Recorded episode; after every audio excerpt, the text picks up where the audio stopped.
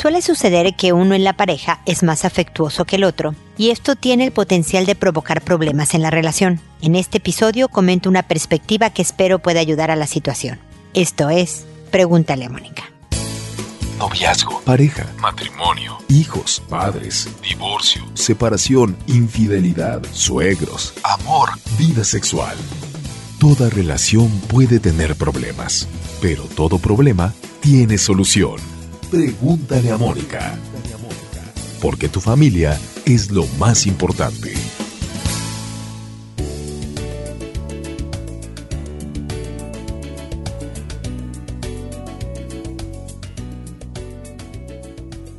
Bienvenidos amigos una vez más a Pregúntale a Mónica. Soy Mónica Bulnes de Lara. Como siempre, feliz de encontrarme con ustedes en este espacio en donde hablamos de la relación de pareja y de cómo mejorarla. La verdad es que cuando estamos juntos por más de seis meses, las diferencias pueden surgir para cualquier tipo de pareja. Y curiosamente, ya ven cómo dicen que los opuestos se atraen y otros dichos por el estilo. Bueno, curiosamente buscamos en el otro algo que a nosotros nos pueda faltar, algo que consciente o inconscientemente detectamos que no tenemos y lo encontramos en el otro. Y, por ejemplo, si yo soy poco cariñoso, poco afectivo físicamente, pues es muy probable que mi pareja a la que elija sea una persona cariñosa, más de piel. Y al revés, de alguna manera, también a veces, no siempre ocurre, hay parejas que los dos son muy cariñosos, pero pasa con frecuencia también que una pareja que es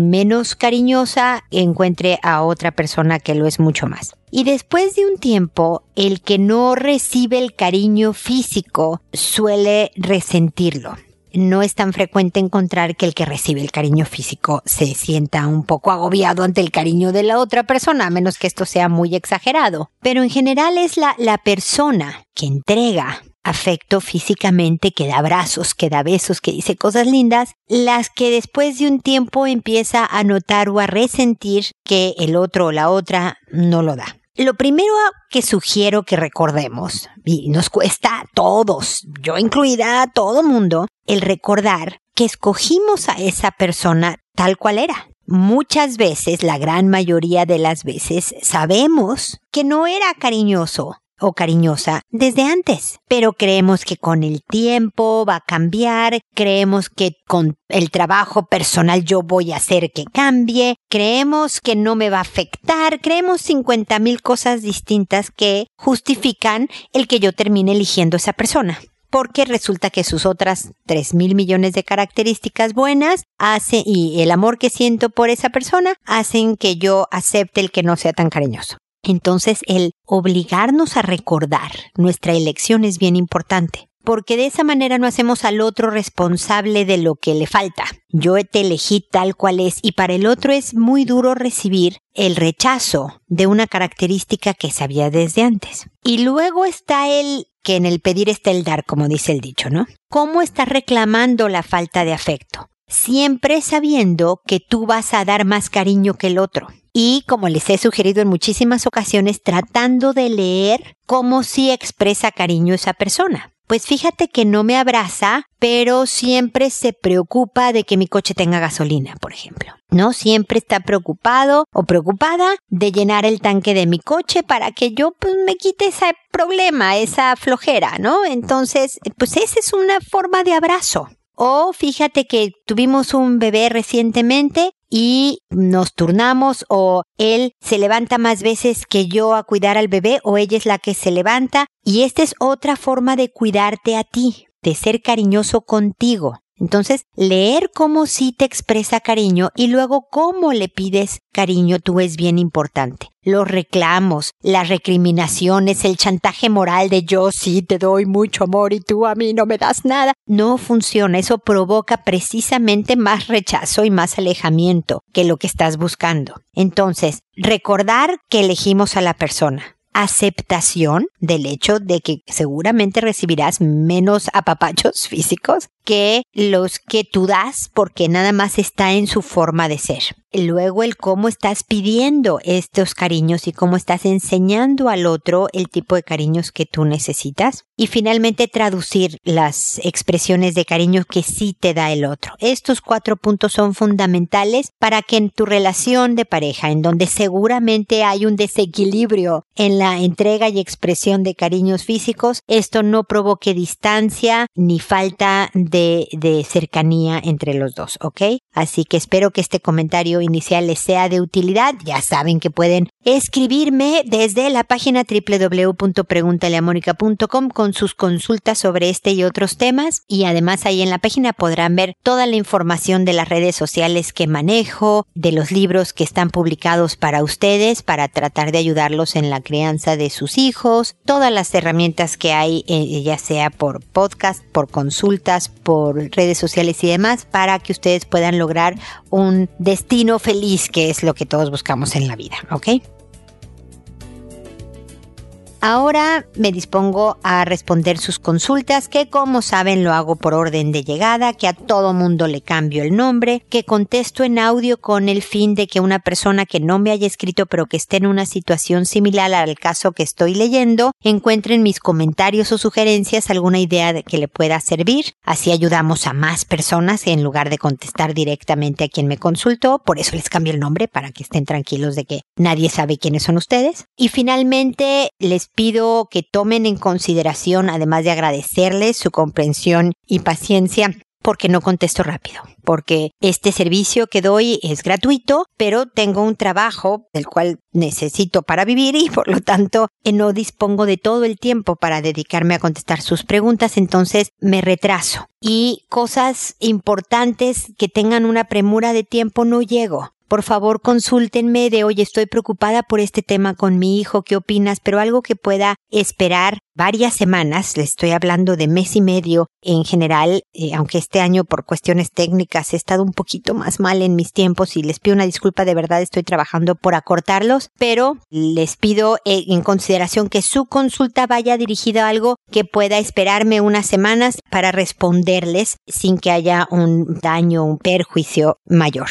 Bueno, sin más preámbulos, empiezo con Wanda que me dice, hola, tengo un sobrino de 6 años, el cual me enteré que su prima de 11 hizo que él se desnudara con ella. No hubo penetración, pero ahora mi sobrino no deja de tocar su pene y se pone erecto el niño no quedará traumado. ¿Qué debemos hacer aparte de alejarlo de la prima? Mira, no, no creo que quede, si, si fue una cosa de una, una vez en donde lo desvistió y demás, esto va a pasar. Esto va a pasar de intensidad y de fresco en su memoria. Es una edad en donde también hay cierta curiosidad sexual a los 5 o 6 años y por lo tanto se dio también en un momento en que él está sensible con este tema. Es bueno el saber que cuando lo vean ustedes, porque me dices que no deja de tocar su pene, decirle mano para afuera, ¿no? De la ropa, fuera de la ropa. Sin regaños, sin recriminaciones, sin, sin humillaciones, ni nada. Todo lo más tranquilo, mano fuera de la ropa, mano fuera de la ropa. Hablar la importancia de que esto no se hace en público, y resolver que si tiene dudas, preguntas de, del tema de la prima o de cualquier tema con respecto a su cuerpo y demás, que te pregunte. Es muy importante que lo formen en autocuidado. Es decir, nadie te debe de pedir que te desnudes, como ya bien sabes, pero tú tampoco le debes de pedir a nadie Tú tampoco puedes pedirle a alguien que te toque como, como tú tocar a alguien. O sea, me explico esta prevención de cómo cuidarse y cómo cuidar a los otros y también el cómo denunciar. ¿ok? No sé cómo, obviamente este es tu sobrino, no tu hijo, pero espero que el sobrino le, le, haya dicho a su mamá, oye, fíjate que mi prima me pidió esto, es decir, la denuncia de este tipo de casos es bien importante y tener muy vigilada a la prima y analizar si eh, fue de una ocasión, si fue solo con este primo o se dedicó a buscar otros primos u otros niñitos pequeños con cuales tener estos eh, descontrol de impulsos de la edad, si es hay algo mucho más profundo que requiera de un terapeuta, o sea, la niña de 11 años también es una víctima, mi querida Wanda y por lo tanto, ya sea o de, de una falta de maduración en el control de impulsos, una falta a lo mejor de supervisión y ha estado en contacto con videos y cosas que la sexualicen o ha habido alguna situación de abuso. O sea, puede ser o que nada más andaba haciendo travesuras porque está puberta, preadolescente y se aprovechó de su primo menor o puede ser algo más serio. Mi comentario es investiguen también con esta niñita. Al sobrino hay que ayudarlo a que pase la etapa diciéndole que saque la mano de la ropa, ayudándole a explicarle un poco que eso no se hace en público, que no es bueno que todo el tiempo se esté tocando porque se puede lastimar y puede sobreestimular los genitales y también enseñarle mucho de autocuidado y a la niña mayor investigación de qué fue lo que pasó. Ok, Wanda, espero que te hayan servido mis comentarios. Seguimos en contacto. Mi hijo de 7 años le ha puesto el pipí el pene, en el rabito a mi hija de tres años y ella me lo dijo. Hablé con él y me dijo que lo hizo por su propio pensamiento y que no ha visto nada de eso. Pues eh, Yolanda, sí, hay veces que a los niños se les ocurre, ¿por qué no? ¿No? Porque sintió rico, porque a lo mejor vio sin, al pasar una película que su papá estaba viendo en la tele o su mamá y no se dieron cuenta que estaba una escena tal, o un amigo en, en el colegio le enseñó algo que no debía, ve tú a saber. Pero aquí, número uno, a la niña de tres años hay que felicitarla por haber denunciado. Esto, esto es bueno que se vaya haciendo como algo cultural, digamos, no solo dentro de tu familia, en la cultura familiar, sino social, obviamente, el que denunciar este tipo de acciones siempre es bueno. Ya el hermano que no lo hace un depredador ni mucho menos, es un niñito que no mide las consecuencias de sus acciones, hay que enseñarle qué sí se hace y qué no se hace cuando tienes curiosidad con respecto a su cuerpo y otros temas, ¿no? Un poco lo que le decía Wanda del, del autocuidado y de lo que no debe de hacer con su hermanita ni con cualquier otro niño o niñita a sus alrededores, que hay otras maneras de satisfacer la curiosidad, que si tiene impulsos que él sabe, a los siete años ya sabes que eso no se hace, mejor vente donde están tus papás, ¿no? Vente conmigo, eh, hijo, para que pues sepas que no lo puedes hacer porque aquí estoy yo, tu mamá. Me explico, Yolanda, una conversación que le ayude a formar un criterio de, de las conductas que no es adecuado hacer con su hermana o con nadie más y mucho de la cuestión de autocuidado. ¿Ok? No tienen a los siete años formado toda esta mentalidad de un depredador, me explico, de un abusador, ni mucho menos un pedófilo. Pero también es importante que la formación en autocontrol y autoconocimiento empiece desde ahora, ¿no? No porque tú tienes ganas lo debes de hacer.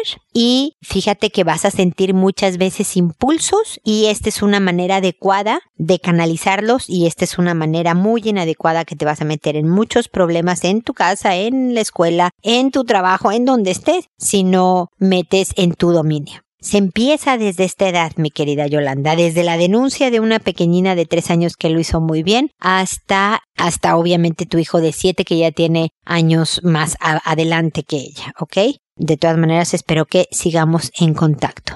Luego está Zoraida y hay consultas más adelante de otro tipo. Y quiero comentarles como lo he hecho en alguno que otro de mis nuevos episodios de los más recientes que de alguna manera en diferentes foros de padres de familia me imagino de sexualidad o de abuso me he dado a conocer por el libro que escribí eh, No más víctimas que se refiere a cómo fortalecer el carácter de los hijos para evitar el abuso. Eh, y se refiere tanto a abuso sexual como a bullying ¿no? Cómo evitar que mi hijo sea una víctima para un depredador para que abuse de ella. Y no solo se trata de formar en sexualidad a los hijos, Zoraida, Yolanda, Wanda y las demás que me consulten sobre este tema, se trata de preparar también a los niños a que no se vuelvan víctimas. Y no solo es denunciando, también es fortaleciendo el carácter. Entonces, eh, eh, yo creo que, que el, el, revisar el libro en algún momento pudiera serles de utilidad porque habla de qué hacer en casa para ir fortaleciendo al hijo y el hijo con carácter fuerte. No es el contestón o maleducado, rebelde, ni mucho menos. El carácter fuerte se refiere a una persona de buena madera que es respetuoso, que es cordial, que es maduro, es, es este hijo que tú quieres educar, ¿no? En el futuro que sea un adulto íntegro, un hombre o una mujer de bien. Eso se empieza desde pequeñines, incluido la parte de la formación de la sexualidad, pero también otras áreas bien importantes de la vida. Y también cuando has fortalecido el carácter de tu hijo, también deja de ser un depredador.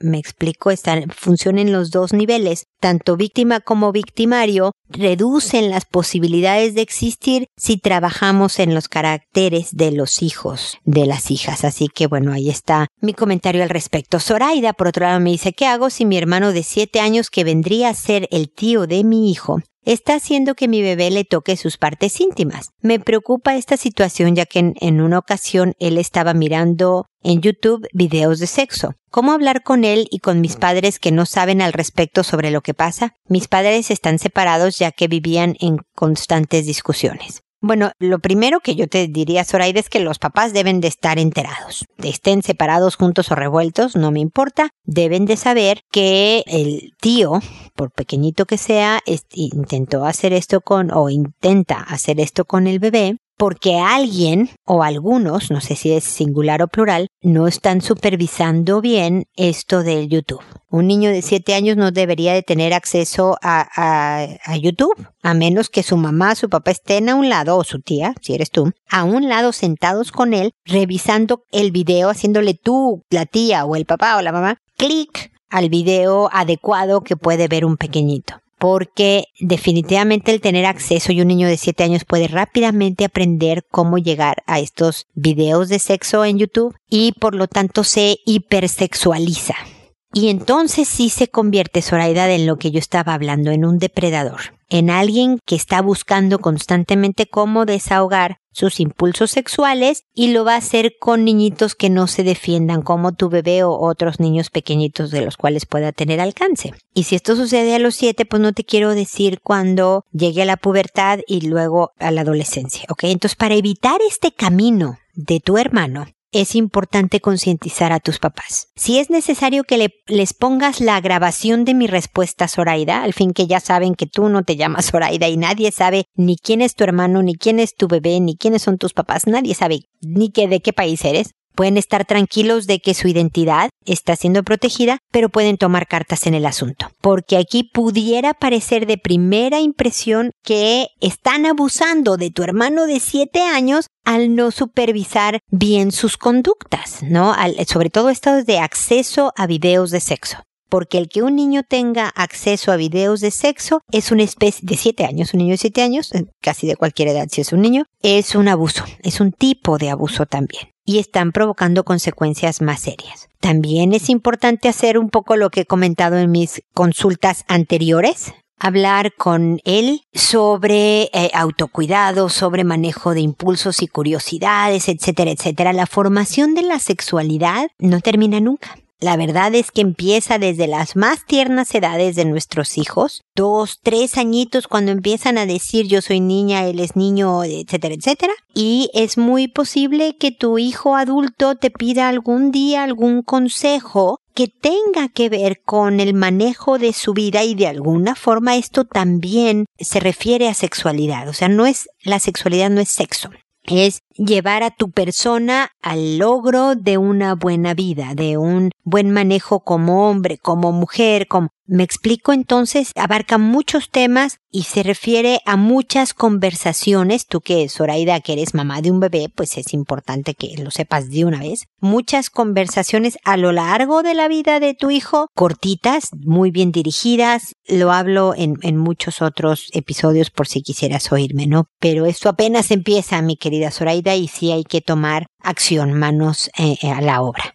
Luego Abby me dice, hola Mónica, tengo una consulta y me dijeron que me podrías ayudar. Tengo una hija de seis años y un sobrino de cinco. Juegan mucho juntos y se quieren muchísimo. Siempre los oigo y veo jugar y tienen un comportamiento muy normal. Pero hoy los vi en el cuarto y ella tenía los pantalones y los calzones abajo. Cuando les pregunté qué estaban haciendo, ella se asustó mucho y dijo que se le había olvidado. Él me dijo el juego lo inventó ella, o sea, además la delató inmediatamente, mi querida Abby, y era de que le dieran algadas. Le pregunté a ella si alguien más jugaba con ella así y me dijo que nadie, pero siempre con los ojos llorosos, como si hubiera hecho algo muy malo. ¿Será mejor que busque ayuda o es una conducta normal poco usual? Te agradezco mucho la ayuda. Mira, los hijos, como lo he dicho, a, los seis años ya saben que están haciendo, por eso tienen la puerta cerrada, por eso se asustó mucho, algo incorrecto tienen idea de que ah, esto no se puede publicar, de que, ah, fíjate mamá, qué buena onda, me bajé los pantalones y mis calzones, ¿no? Y hicimos esto.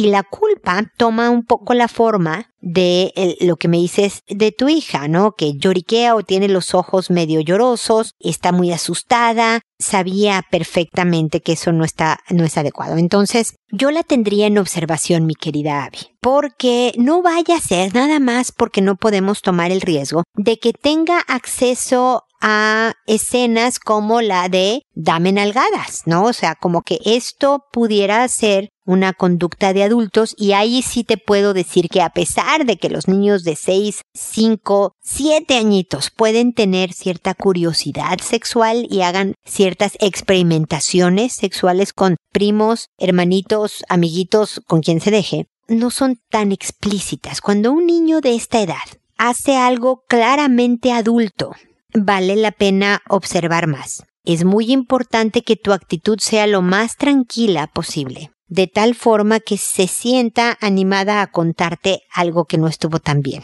Si te ve enojada, si te ve tensa, si te ve tristísima o alterada, ella va a saber me voy a meter en problemas, mejor no le cuento nada a mi mamá porque esto no va a acabar bien. Si tú te comportas como la mejor actriz de Hollywood, mi querida Abby, y finges tranquilidad, aunque a lo mejor lo que te esté diciendo te intranquilice o te escandalice inclusive, es más probable que tu hija se sienta segura para conversar contigo. Y esto es importante no solo para este momento, para averiguar si de alguna manera ha tenido acceso a ver escenas relacionadas con lo que hizo, sino también te va a servir esta actitud para abrir canales de comunicación, para estrechar tu relación con ella y por lo tanto toda su infancia, la adolescencia va a ser mucho más fácil que ella esté dispuesta a oírte porque nosotros podemos hablar sin parar, como yo lo estoy haciendo ahora, este, con los hijos, acerca del deber ser y lo que esperamos de ellos y así. Pero otra cosa muy distinta es si los hijos de verdad nos están haciendo caso. Si los canales están abiertos para escucharte y por lo menos considerar lo que tú le estás diciendo para ver si lo van a aplicar o no en su vida. Pero si ven a unos papás alterados, negativos, enojados, lo que sea, se cierran estas puertas y por lo tanto, por más brillante que sea lo que tengas que decir, tu hijo no te va a oír. Y ahí sí estás desaprovechando muchas buenas oportunidades para formar a tu hijo tu hija en este caso, ¿no, mi querida Abby? Entonces, es importante que hables lo mismo que he dicho en las anteriores, ¿no? Sobre autocuidado, sobre qué se hace y qué no se hace, que si tienes eh, curiosidad, que a veces es normal sentir curiosidad sobre diferentes cosas, que muchas veces tú pudieras sentir, Abby, ganas de, de algo que sabes que no está bien, no, este, fíjate, hijita, que, pues no sé, vi a una tienda y vi un vestido que me encantó, pero no me alcanzaba. Tenía ganas de llevármelo puesto, ¿no? Pero pues son cosas que no puedes hacer, hija. Entonces te haces fuerte y te das la media vuelta y te vas. Entonces cuando te den así ganas de hacer cosas que sabes que no, vente conmigo. Si quieres no me la cuentes, pero vente conmigo antes de hacerlas, obviamente, como para ayudarte a evitar que, que hagas algo que te va a hacer sentir como te sentiste el otro día. Porque algo que puedes usar, Abby y papás que me están escuchando, es esta sensación de malestar que tuvo tu hija. Y eso lo puedes usar en, muchas ocasiones, incluso con los hijos más grandes, ¿no? A ver, ¿te dio vergüenza? ¿O te sentiste muy mal? Incluso dormiste mal esa noche, ¿te acuerdas? Porque esto te molestó o te enojó o te dio vergüenza o te entristeció. Bueno, hija, cuando haces algo que te va a dejar con este sentimiento, sabes que no es algo bueno, hija. Haz cosas que te llenen de alegría, de orgullo, de ganas de contar. Hace años, Babi, cuando yo era adolescente, imagínate, es así como en la prehistoria, mi papá nos decía, solo cuando íbamos saliendo a una fiesta, solo haz, nos decía, solo haz lo que puedas venir a contar con gusto. Lo cual a los 15 años a mí me parecía bastante restrictivo, ¿no? Las posibilidades de que yo haga cosas que le pueda venir a contar con alegría a mi papá, pues no son tantas a los 15. Pero qué razón tenía ahora que ya soy mayor, este, eh, veo la sabiduría de estas palabras, ¿no? Porque uno cuando está haciendo algo de lo que se siente orgullosa, o incluso algo que les da alegría, lo vienes y lo cuentas. Si yo hoy salgo a una tienda y veo que hay una oferta de unos suéteres padrísimos, pues Abby, te voy a venir a contar. Abby, ¿qué crees? En tal tienda hay unos suéteres, bueno, casi regalados. Date una vuelta porque vale la pena. No, las cosas que nos dan alegría, entusiasmo, orgullo, por supuesto, y demás, vienes y las cuentas. Ese es un gran parámetro para los hijos. El propio sentimiento es una buena guía y enseñarle a los hijos, y he hablado de autoconocimiento, que esa es la tarea durante la infancia y adolescencia antes de convertirse y asentarse como adultos, ¿no? Es el saber, ah, mira, esto me está dando preocupación, ¿qué significa? Oye, no, me estoy estresando mucho, tengo que parar porque si no puedo colapsar. Esto me está dando vergüenza, no lo debo de hacer. El poder identificar sus sentimientos, el conocerse, y actuar en concordancia es de las mayores sabidurías. Están muy a tiempo papás de hijos jóvenes para continuar esta labor porque ya llevan años haciéndola, por supuesto, y pero dirigida con propósito para de verdad ayudarles a los hijos a que sean capaces de hacerse la mejor vida posible, ¿no? De todas maneras, Avi seguimos en contacto. Berenice me dice ahora, hola, en una página vi que podía responder a una duda que tengo respecto a mi sobrino de cuatro años. ¿Se toca? ¿Se mueve en las piernas de su mamá? Leí que era normal, pero él dice a su mamá que le gustan sus pechos y que se le pone la cosita grande cuando la ve. ¿Será normal eso? Me preocupa, quisiera saber si es normal. Sí, Berenice, perfectamente normal. Número uno, porque Has oído hablar del complejo de Edipo, ¿no? Ya me voy a poner muy psicoanalista, que yo no soy psicoanalista, pero bueno, conozco de, de, Freud y sus teorías. Bueno, hay una etapa justamente cuando estás en toda esta formación de identidad sexual y todo eso, en donde hay un enorme acercamiento de los hijos varones hacia la mamá y en donde incluso dicen me voy a casar con mi mamá cuando sea grande, ¿no? O sea, como que la quieren para ella, incluso se pueden llegar a encelar sobre la relación de su papá con su mamá, por ejemplo, ¿no? Entonces, no tiene la misma connotación sexual que tiene para los adultos, pero sí hay una cercanía que es más incómoda para los adultos por todas estas expresiones que dice. Un niño de cuatro años no tiene filtro y entonces de repente sí puede decir me gustan tus pechos, ¿no? Porque qué suerte, su mamá tiene pechos bonitos y se lo dice así al hijo. Y de repente cuando está viendo algo físico, su cuerpo, que es un cuerpo sano, reacciona en concordancia. Hay cosas que pueden provocar la erección de un pene sin que incluso haya ningún tema sexual alrededor. Estamos hablando que aquí pues está viendo los pechos de su mamá. Pero puede, por ejemplo, un adolescente que tiene las hormonas hasta arriba, estar jugando básquet con sus amigos, básquetbol, y de repente rozar el cuerpo de su compañero de equipo, porque están jugando y chocaron un poco, y de repente sentir que reaccionó su pene. Y me han llegado consultas, Berenice, de decir, híjole, a lo mejor soy gay, o qué me pasa que estoy tan sexualizado. Y es tu cuerpo funcionando bien. El cuerpo de tu sobrino funciona y reaccionó ante una estimulación visual, e además dentro de una etapa de mucha inquietud en cuanto a sexualidad e identidad sexual se refiere. Entonces es normal, eh, no se preocupen, Obviamente el chiquillo debe de aprender autocontrol, entonces es importante el decirle, eh, hijo, eso no se dice en público, si lo estuviera diciendo a gritos en un elevador, me explico. Decirle gracias y seguir adelante con la conversación si le dice me gustan sus pechos y si te dice es que se me pone mi cosita grande, sí, a veces eso pasa, hijito. Le bajan el perfil, Berenice, me explico a la expresión del niño. Esta etapa pasará y se dedicará a otras cosas. Es normal, en este caso no hay nada de qué preocuparse afortunadamente. Camelia me dice finalmente, buenas tardes Mónica, me recomendaron tu página a ver si me puedes ayudar con este tema. Tengo dos hijos, uno de nueve y otro de cuatro. Recientemente estoy cuidando a otro niño de seis porque sus padres están trabajando.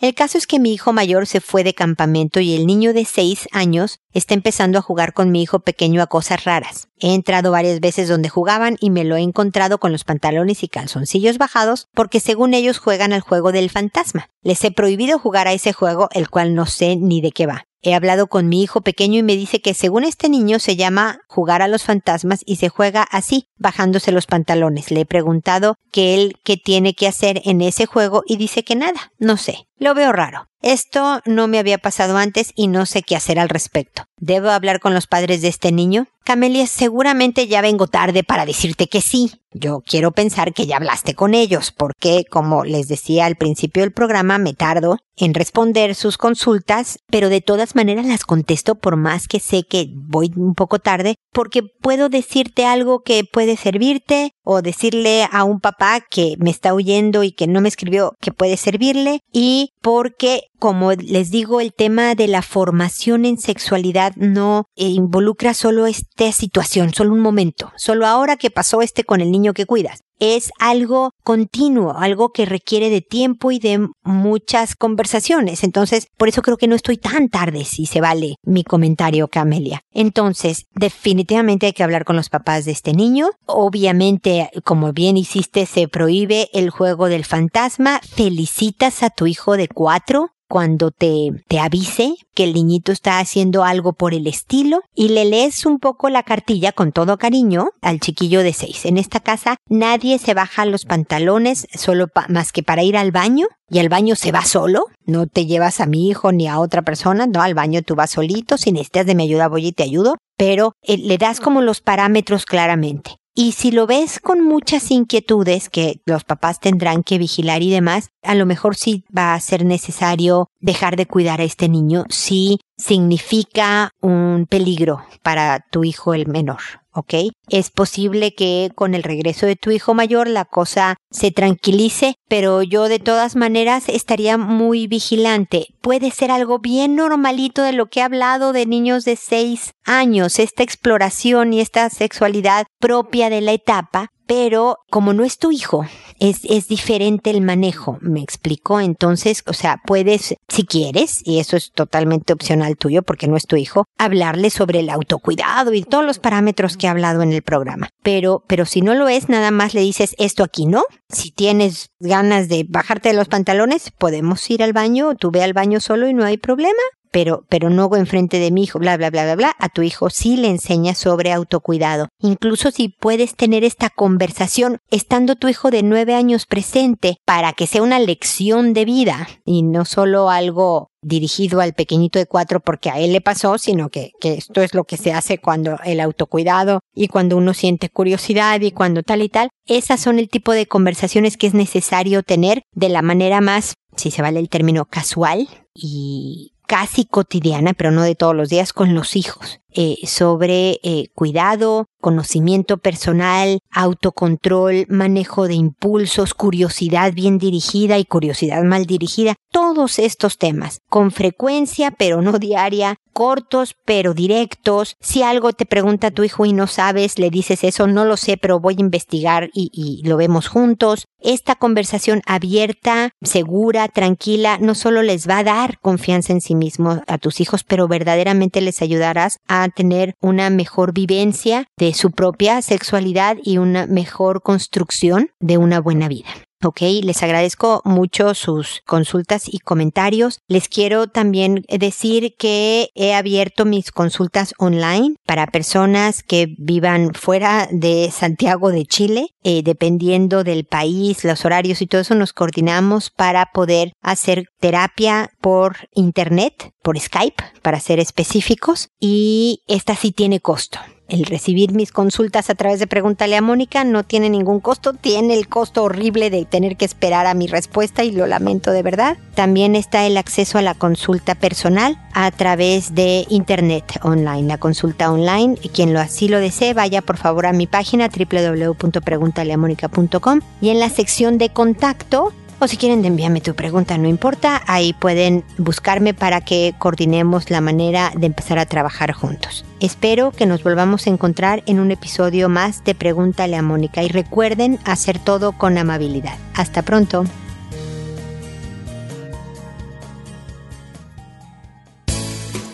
¿Problemas en tus relaciones? No te preocupes, manda tu caso, juntos encontraremos la solución www.preguntaleamónica.com Recuerda que tu familia es lo más importante.